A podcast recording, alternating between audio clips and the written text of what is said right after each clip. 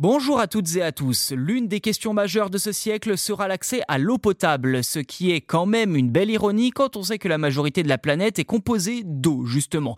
Eh bien, d'après l'OMS, 2,2 milliards de personnes n'y ont pas accès sur Terre. Un constat qui ira forcément en s'aggravant avec le changement climatique, la croissance démographique, la dégradation des écosystèmes, la pollution de l'eau et la surconsommation de cette ressource. Ceci dit, l'une des solutions les plus efficaces semble être la désalinisation de l'eau de mer d'autant plus que cette technique est couplée aux énergies renouvelables. Eh bien, c'est justement ce qu'étudie Oneka Technologies en projetant d'utiliser le mouvement des vagues pour produire de l'eau douce. Actuellement, plus de 300 millions de personnes dépendent de l'eau dessalée pour survivre.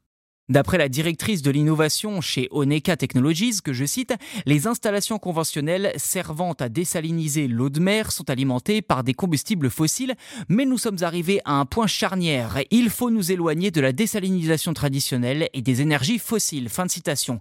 Oneka fabrique donc des unités de désalinisation flottantes que seules les vagues alimentent. Ce principe de bouée de désalinisation d'Oneka est simple, mais redoutablement bien pensé, car en flottant en surface, eh bien, elle convertit l'énergie des vagues pour activer un système de membrane qui filtre l'eau de mer. Tout cela sans la moindre consommation d'électricité. Et oui, le système est 100% mécanique et peut même fonctionner par faible houle avec de petites vagues. Concrètement, trois tailles de bouées existent, la plus grande mesurant 8 mètres de large sur 5 de long et pouvant fournir jusqu'à 49 000 litres d'eau potable par jour. Alors il y a quand même un gros problème avec la désalinisation, c'est le rejet de saumure dans la nature. Vous savez, ce sont les déchets de cette désalinisation qui vient fortement perturber les écosystèmes. Il s'agit en fait d'une concentration de sel. Un souci dont a parfaitement conscience Oreca qui a conçu cette solution en connaissance de cause. Concrètement, la saumure produite lors du processus est mélangée de nouveau avec les trois quarts de l'eau qui n'a pas été traitée par la membrane.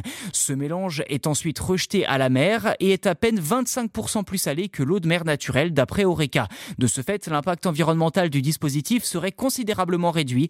Reste à savoir si Oreca pourra développer son dispositif à l'avenir pour fournir davantage d'eau douce au plus grand nombre.